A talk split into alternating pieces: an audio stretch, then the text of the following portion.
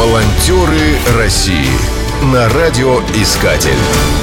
Программа создана при финансовой поддержке Федерального агентства по печати и массовым коммуникациям.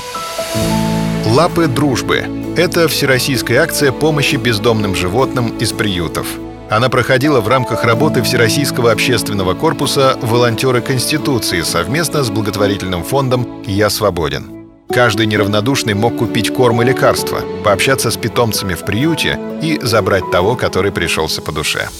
Акция прошла в 51 регионе России.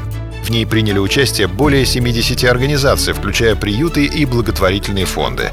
Волонтеры организовали около 60 точек сбора пожертвований. Для привлечения внимания в соцсетях был организован прямой эфир с Ольгой Ватомской, директором фонда «Я свободен». В Вологде к акции присоединилась депутат законодательного собрания Марина Денисова. Вместе с волонтерами она передала зооприюту более 60 килограммов собачьего корма, одеяла и пледы.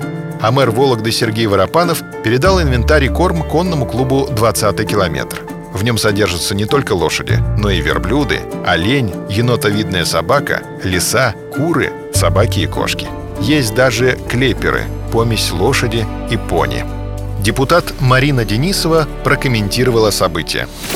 В рамках федеральной акции мы все помогали животным, которые находятся на передержке в зоогостиницах или в приютах. Мы должны заботиться о собаках и кошках. Нельзя, чтобы их просто выбрасывали на улицу. Тем более сейчас в Конституцию Российской Федерации внесли поправки, которые определяют ответственное отношение людей к животным. В поправке к Конституции записано Правительство Российской Федерации осуществляет меры, направленные на сохранение уникального природного и биологического многообразия страны, формирование в обществе ответственного отношения к животным.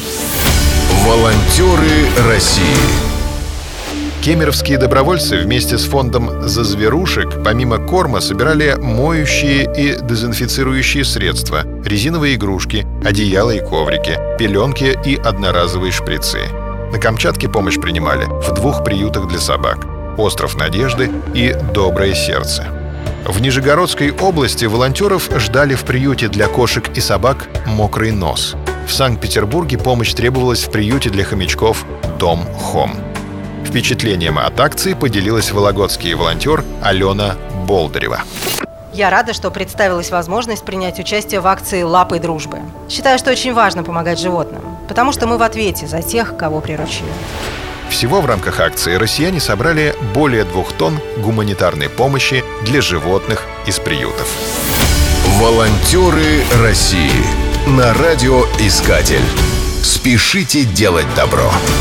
Программа создана при финансовой поддержке Федерального агентства по печати и массовым коммуникациям.